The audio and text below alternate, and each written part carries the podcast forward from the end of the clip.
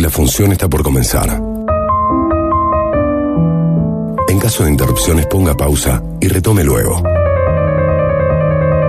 Que disfrute la conversación con Eduardo de la Cruz y Gonzalo Marul. Un podcast de cine y series. La conversación, un encuentro de imágenes, sonidos e historias. La conversación, un diálogo sobre pasiones. La conversación, un ensayo sobre el oficio de mirar.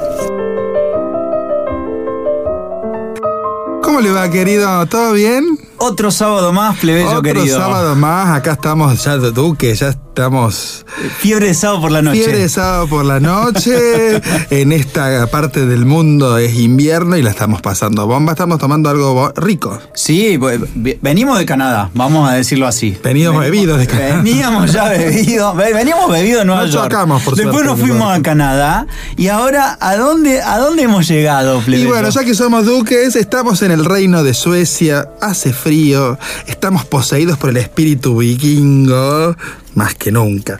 Estamos en el país de la revolución sexual, paseamos por un bosque de abedules, comemos salmón, una escultura de Alfred Nobel nos observa, la cultura sueca es patrimonio de la humanidad. Nos vamos a vestir para el éxito, plebeyo. Nos ponemos en forma para el gran momento. Nos vestimos para el éxito. Nos ponemos en forma para el amor sueco.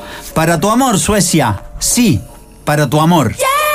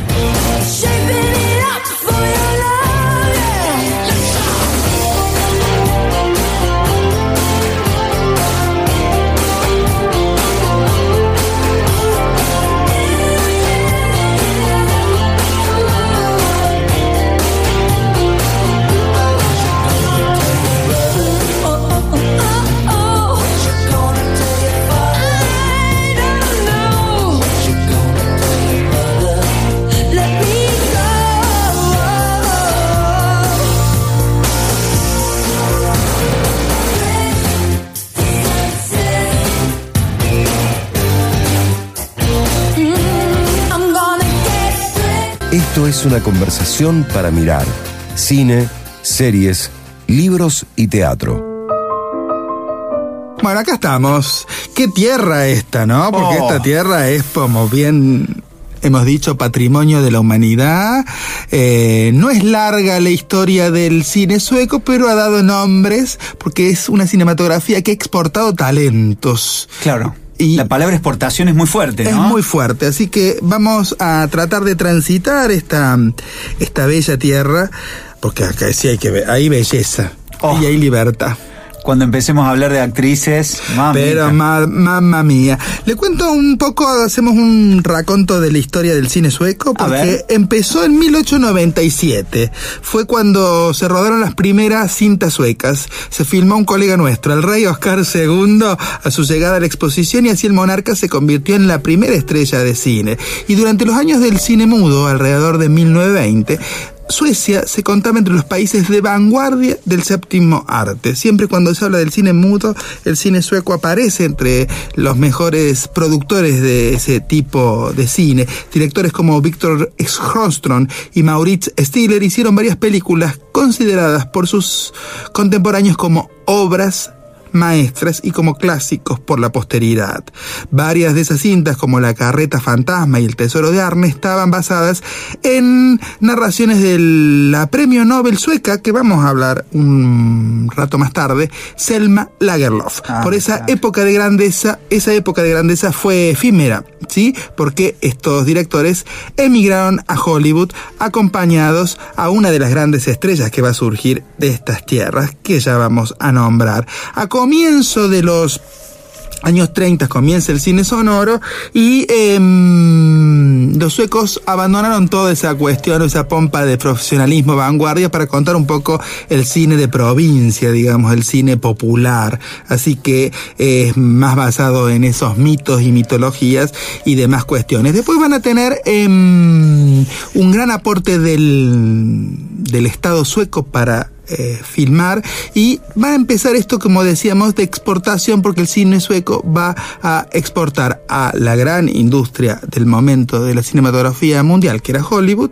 sus grandes estrellas una de las primeras que va a aparecer en el espectro mundial es Greta Garbo ¡Ay, qué nombre, plebeyo! Greta Luisa Gustafsson, ¿no? Ay, Originalmente. cómo sabe todo, le fue a buscar el documento.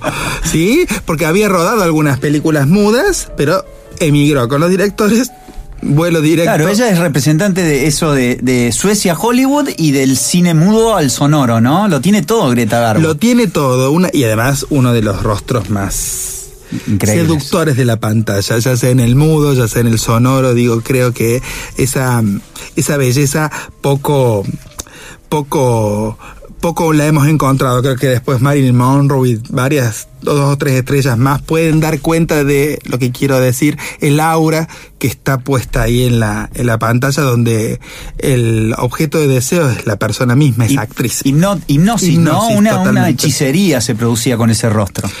Así que bueno, la divina se convirtió en prototipo de estrella a lo largo de muchos años. Hizo Ana Karenina, Orquídeas Salvajes, la reina Cristina de Suecia, la dama de las camelias. Y creo que además Greta fue el modelo que se exportó, de- el modelo de actriz que se exportó a las distintas cinematografías del mundo. Todas las que eh, empezaban a hacer cine querían ser Greta Garbo, ¿verdad? Totalmente. Esa clase de femme fatal, de actriz de culto y todo lo Y, que y que a su vez no, ella no le gustaban mucho los medios, no le gustaban las cámaras, no era, no era mucho de la noche, no era la representante de- de- del Hollywood que todos conocemos, ¿no? Era otro tipo de, de personalidad.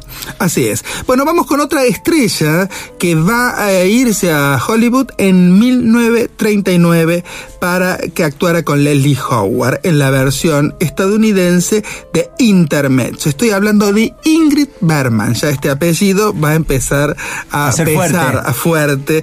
eh, en, la, en la cartografía sueca. ¿Sí? Así que fue, eh, creo que eh, después de Greta fue el objeto de deseo de, la, de Hollywood. Hollywood la amó realmente a, a Ingrid Bergman y hizo de su figura algo maravilloso y la, la difundió muchísimo, ¿no es cierto? En Hollywood actuó con eh, Humphrey Bogart en Casablanca, con Gary Cooper, miren los nombres de esto que le estoy tirando, con Gary Cooper en Por quién doblan las campanas, con Charles Boyer en Luz que agoniza, Seguro que Monique, que nos está escuchando, se acuerda de todas estas películas. Sí, por supuesto. Con Bing Crosby en Las Campanas de Santa María y con Gregory Peck en Recuerda.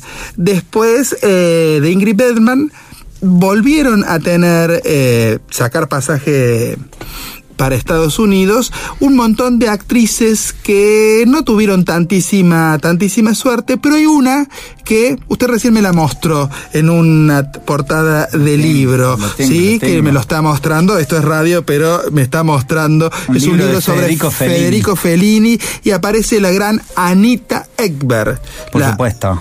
La muchacha, la muchacha no tan nombrada, porque además después no hizo tanto, tanto cine, ¿sí? Y al lado de la figura de Fellini y Mastroianni queda opacada, pero la gran figura de la Dolce Vita Fue ella. es Anita Be- Edberg, eh, que además todas quisieron imitar ese, esa escena de la Fontana di Trevi, ¿no es Sí, cierto? sí, sí. Ella llegó a decir, eh, Fellini no me inventó a mí, yo lo inventé a Fellini, ¿no? Exactamente, sí, porque tenía lengua... Sí, era brava. Era bueno, brava. no dijimos, Greta Garbo se retiró a los 36 años, ¿no? Sí. Yo te escuchaba plebeyo todas las películas que hizo y generó, porque yo conozco en el mundo de la actuación, lo que se denomina el síndrome de Greta Garbo. Ay, contame De esas eso. personas que se apartan muy rápidamente en la carrera de la cuestión pública y abandonan todo, ¿sí? Hay, unos nombres, Hay varios nombres, ¿no? Porque vos decías, eh, co- estamos hablando de Greta Garbo, pero en los 36 ya estaba retirada. Y Berman, de Ingrid, eh, también participó, de, no vamos a hablar porque esto no es intrusos, de lo que fue el escándalo con Roberto Rossellini, ¿no? Eh, pero cuenta un poquito. Esta especie de adulterio que se produjo en el vínculo que se estableció en Ingrid y Roberto Rossellini. No nos importa tanto como nos interesa. Usted debe tener muchas historias de esas, ¿no?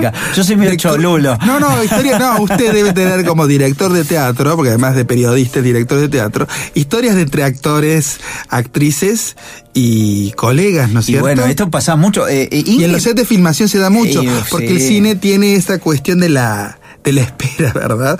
Pero sí, lo de Rossellini me lo había olvidado. Claro, porque en esa relación quedó embarazada Ingrid. Fue todo una gran polémica. Ella había accedido a Rossellini escribiendo en una carta, como escriben muchas actrices. Hay una película actores. que la que, que cuenta la historia. ¿Que cuenta esta historia? Sí, Bueno, sí, vamos sí. a ver. De, eh, eh, me parece que hay algo de esto, no es el síndrome de Greta Garbo, pero hay algo de esto de, de Suecia, de la, de, de- de- de la gente que se exporta, que vamos a ver muchos, muchos vínculos entre actrices, directores y muchos escándalos. Eh, Anita Ekberg no quiso volver más a Suecia, Suecia no, no. se quiso quedar en Italia. Italia fue su marca registrada. Sí, sí, sí, no, se- no vuelven muchos. Así que la última gran estrella que hemos tenido y que lo vimos en algunas películas eh, de los 80 y 90 es Lena Olin.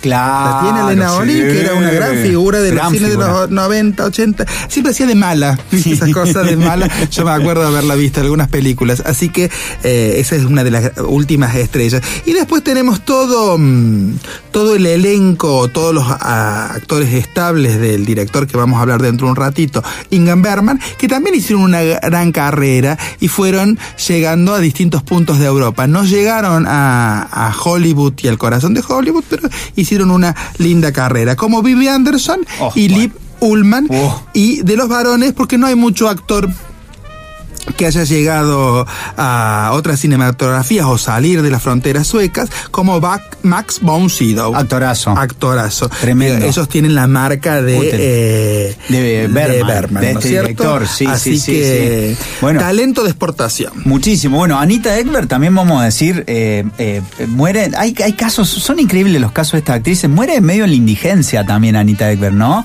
Ver esa imagen de ella en la Fontana de Trevi y ver ese final donde ella no tenía ni para lo- los remedios, como se dice acá, pero también ver en el medio, yo recuerdo una película llamada Los Cuatro de Texas, Sí. donde estaba Frank Sinatra, Dean Martin, eh, Anita Ekberg y Úrsula Andrews, ¿no? Úrsula Andrews. Y los tres chiflados, eran como esas películas que hacían acá Olmedo y Porcel y lo Pero metían a la, a la Mona Jiménez, una mezcla. No existía la televisión Esas en esa mezclas época, tremendas. así que Pero eh, Vivi Anderson y Libby Ullman Sí. son tremendas. Libby Ullman y Vivi Anderson Anderson, las dos no solo que son, vamos a hablar de ellas cuando hablemos Cuando del hablemos director. del gran director, Perfecto. pero por supuesto. Perfecto. Pero bueno, esto está eh, a, partir de esta, de esta vanguardia del cine mudo y de estos talentos de exportación, son marcas en el orillo de la eh, cinematografía sueca. Va a venir una persona que va a hacer del cine sueco la marca de exportación a todo el mundo y de la marca de garantía de buen cine. Atención, no estás escuchando una conversación. Estás escuchando la conversación. todo bárbaro con las actrices, los actores y demás. Pero si hay un director que define el siglo XX o mediados del siglo XX, el cine y el teatro, creo yo, porque Sí. es una marca en el orillo, el gran director existencialista, ese es Ingmar Bergman. Tremendo. ¿Sí? Tremendo. 40 películas, las conté, ¿eh? 40 películas y 100 obras de teatro. ¿Sí? Porque hay mucha gente que entra a Berman por el teatro y después entra a su cinematografía o viceversa. Así que me parece interesante este nombre, porque este nombre además condensa un montón de cuestiones, digo, esta política de autor, esta comunidad de trabajo, ciertos temas que hasta el momento no habíamos visto tan desarrollados o de una manera desarrollada tan, de una forma tan estilística y narrativa que muchas veces tienen que ver con lo autobiográfico. Sí, algo similar a lo que vimos cuando estuvimos en New York, cuando lo vimos el, el- el vínculo entre Y Gina Rowlands. Acá pasa algo similar, ¿no? Estos equipos de trabajo que toman del teatro la cuestión íntima, el profundo respeto hacia la palabra, pero también una imagen única como supo regalarnos eh, Berman. Y todas las actrices que hablábamos antes y de lo que vamos a hablar ahora, todos tienen, todos y todas tienen pasos muy poderosos por el teatro. El teatro realmente es una marca registrada de la gente que ha llegado al universo audiovisual sueco. ¿Leyó La linterna mágica usted? Sí. 1987 es un libro que recomendamos, no estamos en la librería, pero lo que le voy a contar lo sacamos de allí, que un poco marca lo que va a ser la narrativa y la estética eh, de Berman, ¿no es cierto? Un día se quedó encerrado el pequeño Berman, era, era terrible el pequeño Berman, un día se quedó encerrado en la morgue. Allí vio un cadáver de una mujer. Lo exploró tímidamente hasta que sintió que era observado por él mismo y admite. Todo se hizo confuso. El tiempo se detuvo y la fuerte luz se hizo más intensa. Me lancé contra la puerta que se abrió sin dificultad. La joven me dejó escapar. Parece un fotograma de una película de Berman, ¿no es Sí, cierto? tremendo. Está seguramente ese fotograma porque digo, era, eh, tenían unos padres luteranos muy conservadores.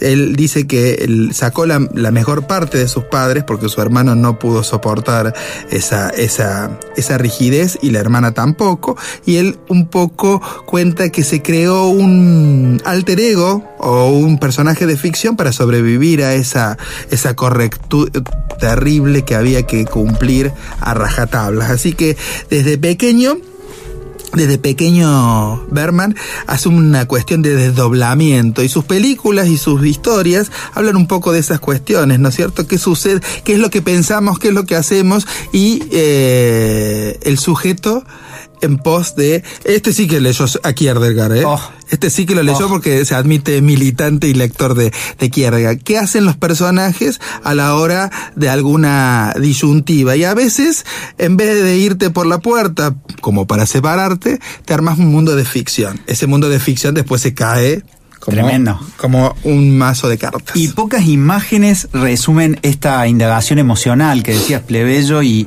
y este cine de autor que es que Berman lo representa eh, tan profundamente del siglo XX, como ese plano de la cara que comparten Liv Ullman y Vivi Anderson en la película Persona de 1966. Esos dos rostros que se convierten al fusionar las dos mitades en una imagen de lo que podría ser lo femenino, que ilustra estas aspiraciones estéticas que tenía este autor de la imagen, que era Berman. Que por un lado vamos a destacar todo este, este lugar de eh, su mirada artística inigualable. Y por otro lado, ese vínculo tan complicado que tuvo con, eh, en este caso, con estos dos amores. Primero con Vivi Anderson, que no fue tan complicado, pero la largó rápido para estar con Liv Ullman. Pero después con Liv. No fue prolijo. No fue prolijo, por No supuesto. dar nombre, pero no fue con, prolijo. con Liv fue un, un, eh, como dirían ahora, un machi explicador, un ma- le hizo planning, la, la, la, la torturó bastante a la Ber- pobre Liv. Berman no, sa- no, sal- no, saldría indemne de la policía del pensamiento. No, por supuesto. Si, si, eh, le- les recomendamos ver un documental que se llama Liv y, e Ingmar eh, del 2012, donde se, se muestra mucho cómo cambió la vida de Liv, que tenía 26 años, eh, Sí. recordemos, o 25, y él tenía 46. Había unos 20 años de diferencia. Eh, eh, es de, es de esto celoso. eh, Era un machirulazo. Sí, sí, muy machirulo. Y el documental está dividido en cuatro capítulos. Son amor, soledad, furia y anhelo. y con esto, creo que esto resumiría un poco la historia. Son la contracara de Casabets y Gina Rowlands. Exactamente, Sí, eh, Son la contra, las antípodas. Son las porque antípodas. está bueno plantear, ver los documentales de. Porque fue, un, eh, fue terrible. Como fue gran creador, como son los grandes creadores, con todos sus dramas existenciales, eso también lo llevó a su vida Era bravo. sentimental, su vida privada. Creo yo también que hay también un juego ahí medio perverso, que lo que llevas, lo que tenés en la vida privada te sirve para, te abona la ficción. Bueno, él, eh, él marcó la carrera de Vivi Anderson, la, la lanzó, ella era una actriz de teatro que él la lanzó con sus pequeños 20 años, pero en, la linterna mágica le dedica muy pocas palabras a Vivi Anderson, ¿no? Algo ahí pasó que él decidió eh, eliminarla un poco de la, de la historia que él quería contar.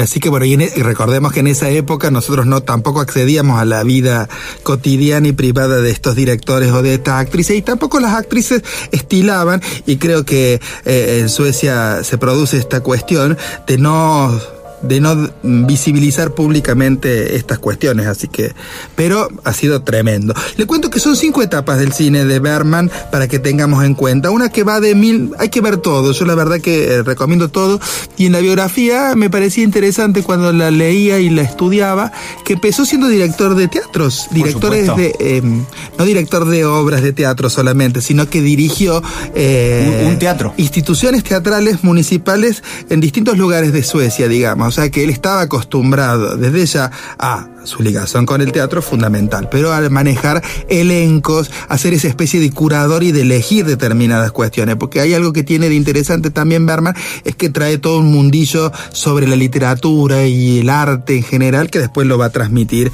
al cine.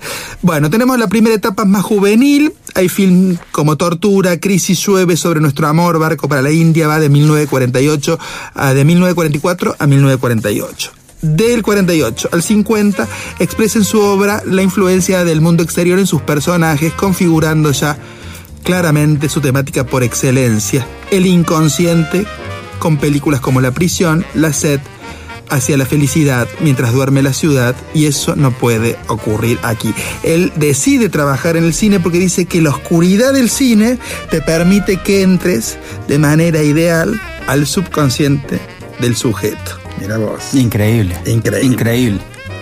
Creo yo que no hemos tenido después, a lo largo del tiempo, en el cine, alguien que haya eh, diseccionado el, subconsciente tanto como Berman. Habría que ponerse a pensar qué sucede en el siglo, en el siglo XXI, pero es uno de nuestros grandes eh, directores que trabaja esa cuestión. De 1950 a 1965 pasa a componer un mosaico psicológico con los ejes de la mujer y el amor en largometrajes como Juegos de Verano, Un Verano con Mónica, Noche de Circo, Sueños de Mujeres, Sonrisa de una Noche de Veranos, Fresas Salvajes, En el Umbral de la Vida, El Rostro, Una Elección de Amor, todas las, esas mujeres y algunas más.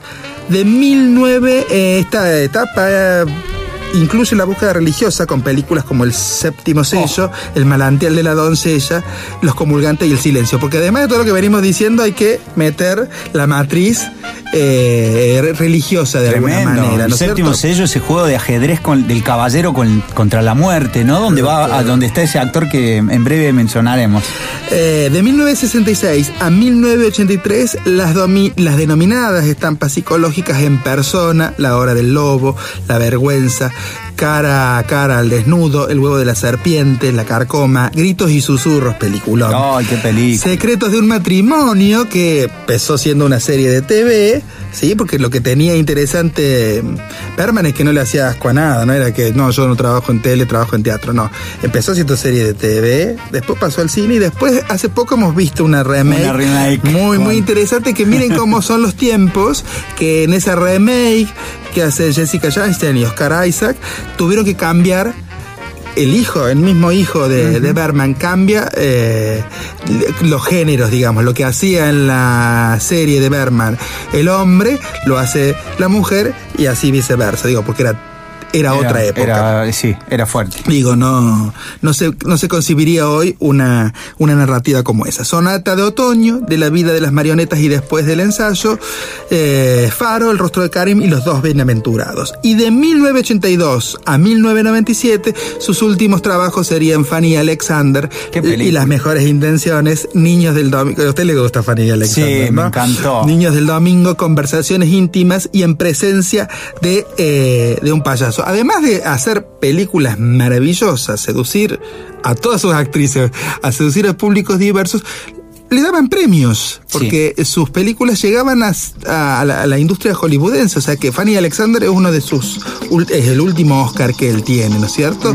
Es como que deslumbró. En, un- en esa época era una narrativa distintiva, distinta, y que llegaba a públicos diversos. Con este tema de las crisis de la persona, su relación con la muerte, las crisis de las ideas y todo lo que le sucede al sujeto pensante, ¿no? Qué, qué lindo tener un Berman hoy por hoy, Tremendo, ¿no? único, ¿no? Es parte de la historia del cine Berman. Y también tuvo este actor Max von Sydow, que lo nombramos recién, que estuvo en el séptimo sello, ¿no? Que también es un actor sueco y que se inter- se an- internacionalizó también muy poderosamente. Así es, que después hizo una carrera.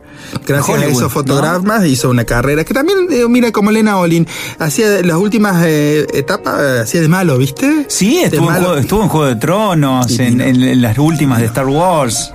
Bueno, lo recordamos, porque más Poncido a lo mejor la gente no piensa que es sueco y piensa que viene de la industria hollywoodense. Así que, de- eh, además, eh, Berman eh, encontró su lugar en el mundo, hay una isla que se llama de Faro, y que a partir de ahí, ya en las últimas épocas, construía todo, todo desde ahí, pensaba y craneaba todo desde ahí, ¿no es cierto? Hasta sus últimos días que lo terminó pasando así. Así que recomendamos ver la cinematografía de Berman, leer sus textos, sus entrevistas. Hay mucho documental hecho, creo que hay cinco documentales posteriores, incluido el que vos decías. Hay muchísimo, en Movie van a encontrar muchísimo. Ponen Ingmar Berman y van a encontrar todo. Creo que yo creemos que es un personaje que influyó en la cultura de mediados y fines del siglo XX y creo que hoy por hoy a muchos de los que tienen 40 y 50 lo sigue influyendo a la hora de, de la creación, digamos, porque no hay quien eh, hable de una crisis de una crisis de fe, una crisis de pareja y que lo trabaje tan bien como, como el muchacho Berman. Había bastantes esos fantasmas que quedó en esa morgue con ese contacto con el, con el cadáver de, de niño, quedó ahí patente. Así que de Berman, todo.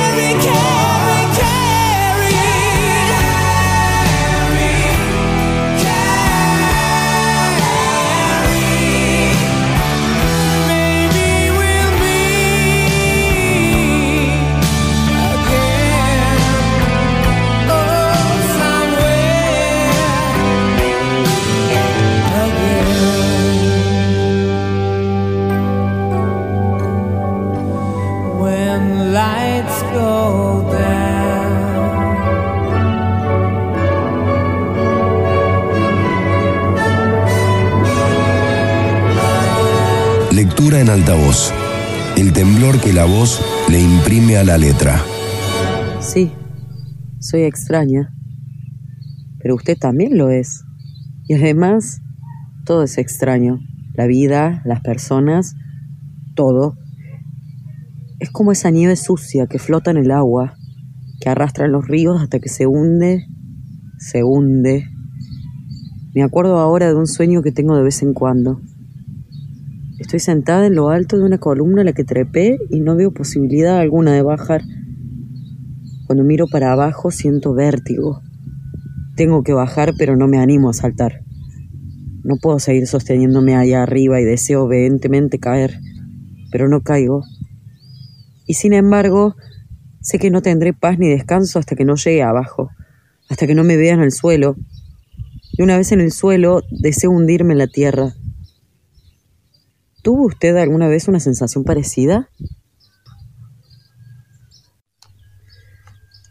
¿Crees que no soporto ver sangre?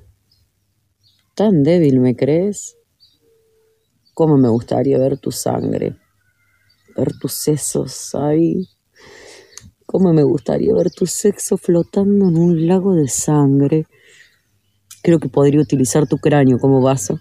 Me gustaría hundir mis pies en tu pecho y podría comerme tu corazón asado.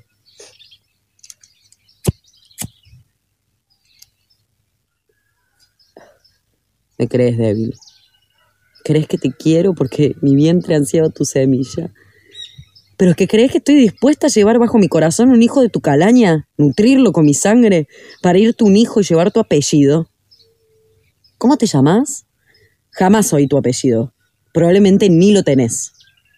¿Me convertiría en la señora guardosa o la señora mayordomo? ¿Me crees cobarde? ¿Pensás que quiero huir?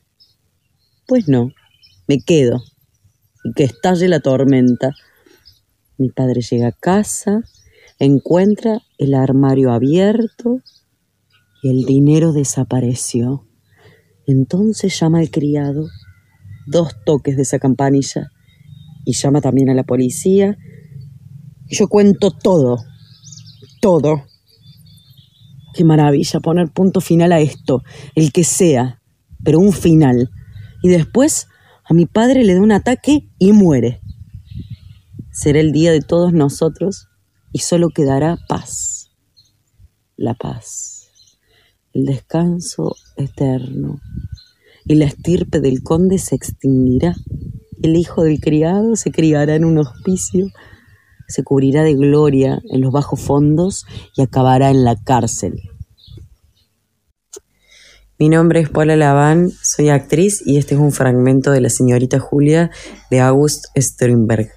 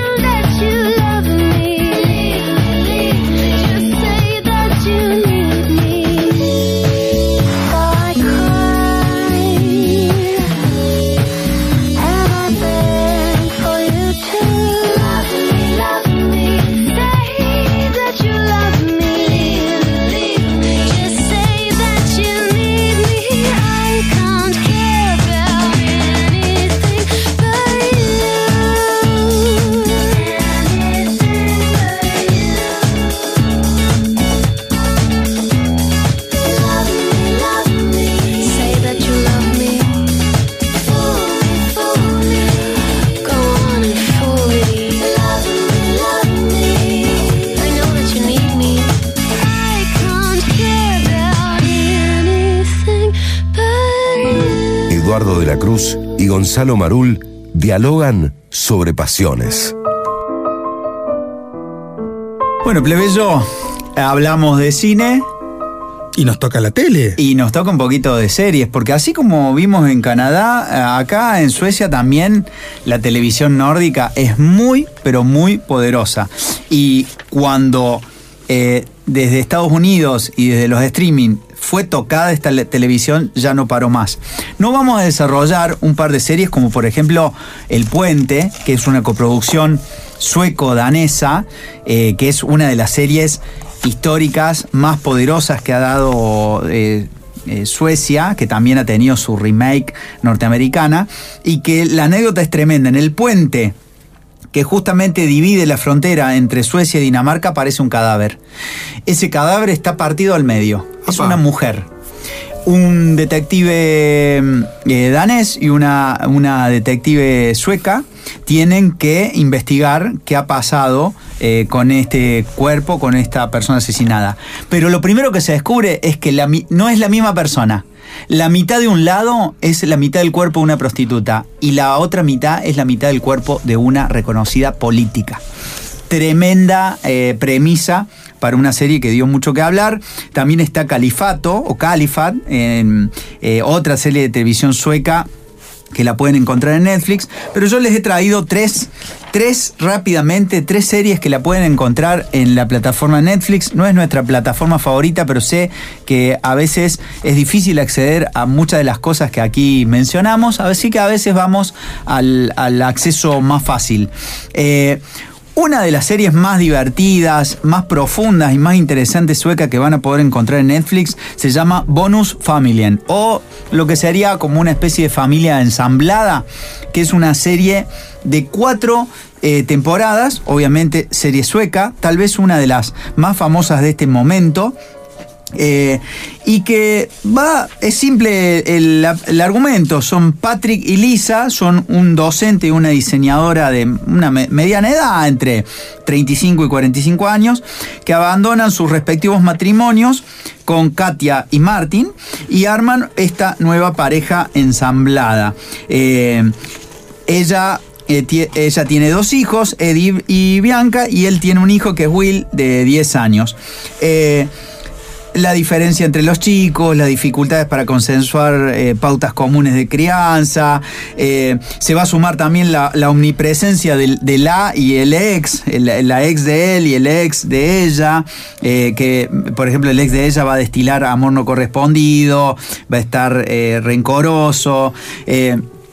Todo esto va a ser contado eh, con una mirada eh, que no, es, no idealiza para nada los vínculos familiares, no es condescendiente.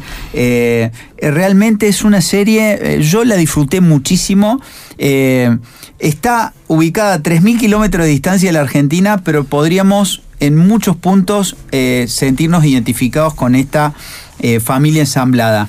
¿Cuatro temporadas? Cuatro temporadas. ¿Y los episodios duran una hora? Son episodios, Bárbaro. sí, de menos de una hora, de cuarenta y pico de minutos. eh, Me gusta, y, eh, compro. Y la verdad que es, es una gran serie para ver en Netflix.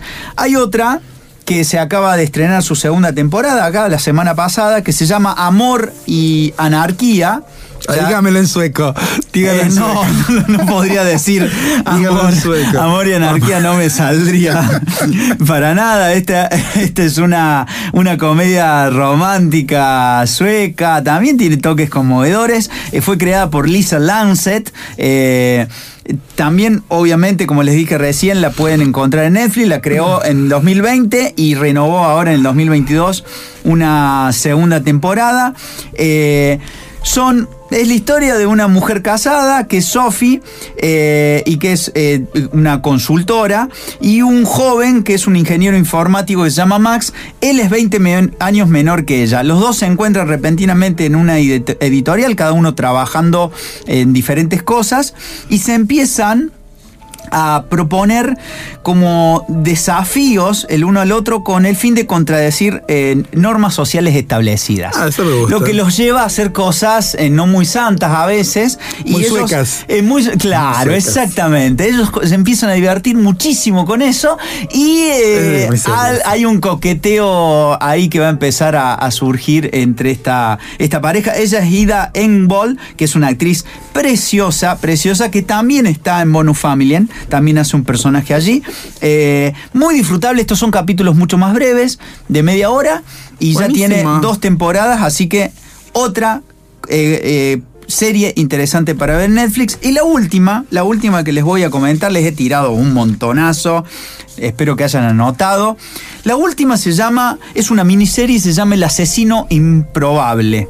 Ya le gusta, ya trajo el crimen. Ya trajimos un thriller, un thriller de seis eh, episodios, eh, es una miniserie y yo no sé si sabe, eh, Su- Suecia tuvo un primer ministro que se llamó Olof Palme, que hace 36 años fue asesinado cuando salía de ver una película en el cine. Caso real. Es un caso real. Esta miniserie va a hablar justamente. Este caso no se resolvió nunca.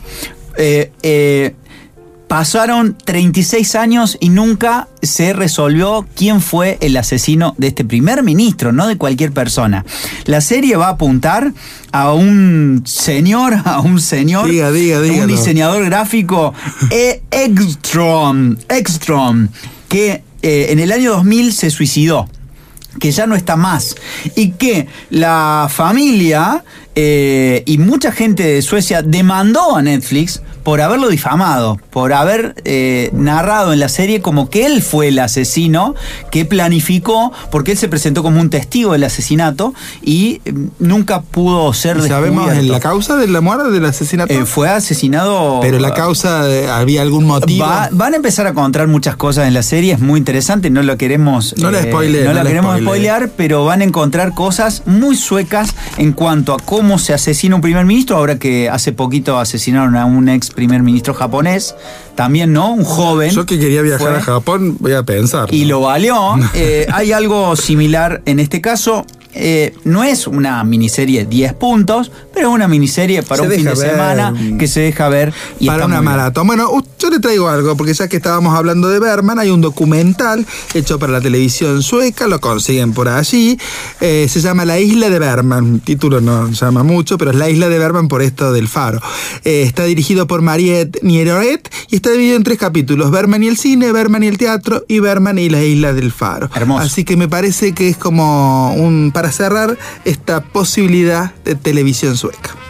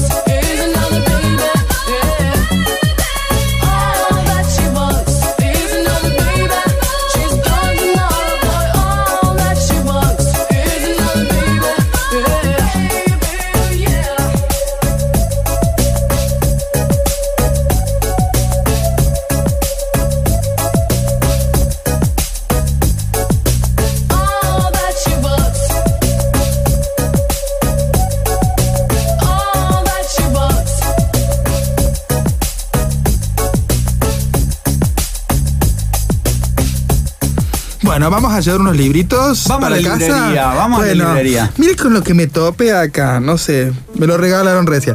Bueno, Ingrid Berman, persona. Me encanta esta edición. eh, El guion de esa extraordinaria película, ¿no? sí. ¿De Tiene quién? Prólogo de Jonas Trueba. Oh. Ah, me morí, dije esto es mío.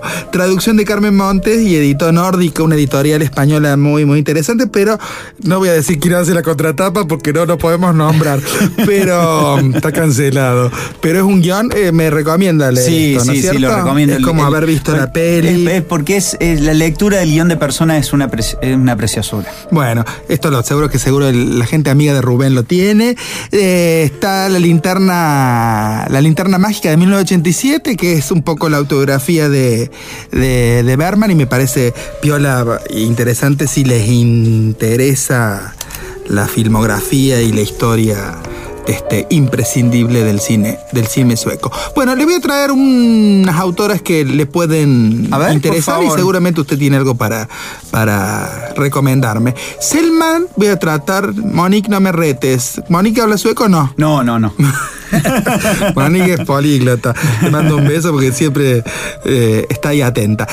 Perdón. Selma Lagerlof. Sí. Lagerlof. Me encantan los suecos porque, viste, las O con diéresis me fascinan. Selma Lagerlof. Nacida en 1858, fue la primera mujer en recibir el Premio Nobel de Literatura. En 1909, la Academia Sueca Wow. le otorgó este reconocimiento, convirtiéndose también en la tercera mujer en ser galardonada con este premio. Pues antes del escritor estaban Marie Curie, que fue Nobel de Física, y la Nobel de Paz, Berta von Sturr. La sueca fue reconocida con este prestigioso premio por obras como El maravilloso viaje de Nils Holgersson, Jerusalén y La leyenda de Gosta Berlin. Son clásicos, les aviso. A veces uno tiene como la literatura sueca muy muy lejana, pero no. Son clásicos, así que se consiguen. Está bajo la influencia de Alejandro Dumas, Walter Scott, Anderson, que la habíamos nombrado el viaje anterior, los hermanos Green, Shakespeare, Lord Byron y Goethe. Lagerlof comenzó a escribir sus obras con estas influencias y me parece piola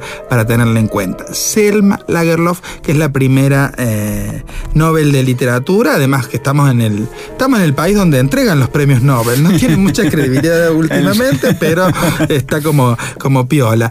Le traigo algo más acá en el tiempo y en el espacio. A ver. Stieg Larsson. Oh, lo tengo por el mundo audiovisual. Lo tiene por el mundo audiovisual. Bueno, es escritor, periodista y reportero de guerra. Le dejó al mundo un par de días antes de que falleciera inesperadamente una de sus joyas. El tercer volumen de una saga que todo el mundo ha visto a lo largo del mundo, que es Millennium. Oh, la trilogía La Millennium. trilogía Millennium, la cual se ha convertido en uno de los fe- fenómenos editoriales más importantes de los últimos tiempos porque fue publicada en 50 países con más de 80 millones de lectores en todo el mundo y después con esta saga cinematográfica terminó de condensar todo ese público que tenía. ¿no es Maravillosa saga, Maravillosa ¿no? Re- eh, ¿Se acuerdan los nombres? Los hombres que no amaban a las mujeres. Sí, tienen nombres no, pero no me lo olvido más esa. Los ¿Te hombres que no amaban a las mujeres. Me, encanta. encantó esa película. Me encanta. Yo iba al cine y veía ¿viste? los trailers y. ¿Qué es esto? Porque lo conocimos hace poco, digamos, Sí. gracias a la, a la a su transposición al mundo del cine. Larson estaba en contra de todo tipo de violencia y en varias ocasiones hizo varias obras de investigación periodística en las que hablaba, entre otros asuntos, de los grupos nazis en su país y era un apasionado de la novela negra y la ficción y creo que sus novelas dan cuenta de ese, de ese estilo literario que le gusta muchísimo porque tiene mucha, mucha cita, así que yo conozco fans que tienen la trilogía Están en su casa. Hay que Que tener esos libros. Son libros que- gruesos. Gruesos, son de muchas páginas y... eh, están las películas, que hay gente que le gusta más, que le gusta menos, pero bueno. Ahí le trajo un Nobel y un éxito editorial. Me encantó. Yo, yo voy a completar, eh, yo, como soy de las series, con Henning Mankell. ¿Quién es Henning Mankell? El creador de un personaje que se llama Kurt Wallander. No sé si le suena plebeyo. Es considerado el alter ego de este Mankel. Misma edad, misma afición por la naturaleza, por la ópera. Sufre también por la maldad que hay en el mundo. Sí, Wallander. Wallander es un inspector de policía en la pequeña localidad de Stad, cerca de Malmö, en el sur de Suecia. Es melancólico, es simpático y este policía protagoniza una serie de novelas negras, que también están buenísimas y tienen su grosor, eh, que alcanzaron no solo notoriedad internacional, sino que ya dieron a luz dos series. La sueca, tal vez la menos conocida para el público de aquí, que fue transmitida a partir de enero de 2003 eh, y terminó de transmitirse en el 2013 pero la más conocida para nosotros es la británica, porque la protagoniza nada más ni nada menos que Kenneth Bragan. Es el que hace de este policía Wallander. Conozco muchas fans y muchos fans. No sé si Monique es fans de este Wallander eh, británico eh, protagonizado por Kenneth Branagh. Así que Henning Mankell, el, el creador, el autor de estas novelas negras protagonizadas por este Kurt Wallander, que no es Sherlock Holmes, pero es un gran inspector de policía. Bueno, creo que vamos a pagar exceso de equi- equipaje porque estos volúmenes de las obras de Millennium son pesadas. Así que bueno, vamos a despedirnos de esta librería con una frase que aparece en la linterna mágica eh, y que me parece piola tenerla en cuenta. No hay arte que como el cine se dirija a través de nuestra conciencia diurna directamente a nuestros sentimientos, hasta lo más profundo de la oscuridad del alma. La conversación. Un podcast como excusa para el encuentro. Bueno, qué lindo viaje este, ¿no? Por, por estas cartografías, por estos lugares que nos llevan Se a... toman bebidas blancas acá. ¿Sí? Sí, porque el frío es fuerte. Fue- eh, tenemos... Es una tierra de alcohólicos, ¿no? Claro. es mi tierra. Me parece que vuelvo solo a Córdoba. Monique no vuelve más. eh, no vuelve, ustedes se quedarían. y además tierra de, de música, porque hemos, eh, o sea, desde que arrancó el programa escuchamos a Roxette, escuchamos a Ace of Base. Eh, ahora nos vamos a ir también con un grupo que la gente se va a querer. eh, Eso lo hemos desmayar. bailado, eso lo hemos bailado. Hemos bailado. Hemos sea, mucho eh, sueco. Mucho sueco, mucho pop sueco, ¿no? Mucho. Y son muy eh, protagonistas de este programa que no sé si verás vos, consumirás Eurovisión. ¿Viste este, este programa, este campeonato de, de música pop muy Eurovisión que tiene una estética muy particular? Y Suecia es como muy, muy potente por toda su historia. Bueno, estamos felices. No sé si vuelvo con Marul, gente, así que no sé si estrena obra de teatro, no sé si seguimos, porque volveré solo.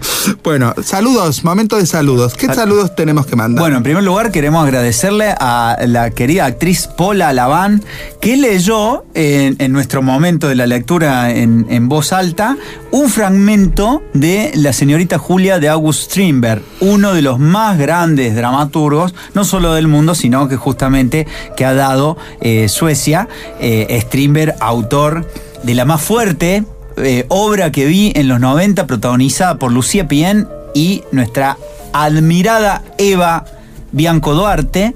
Eh, también está El Pelícano, está eh, Sonata de los Espectros. Bueno, un dramaturgo extraordinario. Pola ha tenido la generosidad de, leernos un fragmento de La Señorita Julia, obra de teatro que eh, fue interpretada también por Max von Sydow, por Vivi Anderson. O sea, una obra histórica que ha sido llevada al cine también muchísimas veces. Muchísimas veces, así que bueno, saluditos mandados, ¿alguno más que tengamos que mandar? Bueno, a todo el mundo que nos encuentra y Eh. nos dice, ¿no es cierto?, que le gusta esta cuestión, le gusta el, el cambio de nombre, ahora nos estamos llamando los duques de la conversación. Les contamos a la gente que los duques de la conversación fue a raíz de nuestro viaje a Dinamarca. Sí, Que por supuesto, nos, ungieron como duques. Como duques. Que- la, a la gente que entrena conmigo, al Gaby Correa, la Albita, eh, bueno, al mismo Natale, eh, esa gente nos escucha siempre. ¿sí? ya Mientras- tenemos un entre- grupo. de- ¿Y qué entrenan? que eh, ¿Mientras las hacemos entrenamiento escalinatas? funcional mientras estamos en la escalinata, mientras hacemos qué ¿Y usted les habla de cine también? Eh, les o no? hablo y ellos me cuentan que han escuchado el programa, así que les mandamos un beso Mm, bueno. enorme a esa gente.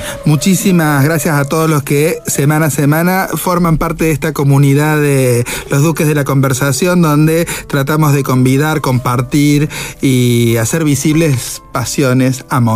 Y deseos. Hoy hemos viajado por un lugar maravilloso que tiene que ver con también con nuestra educación sentimental porque las películas de Berman, el cine sueco, la literatura de este lugar también nos ha marcado en algún momento de nuestras vidas. Y nos vamos bailando, plebeyo. ¿Sabes con quién? Con el gran grupo sueco de la música pop.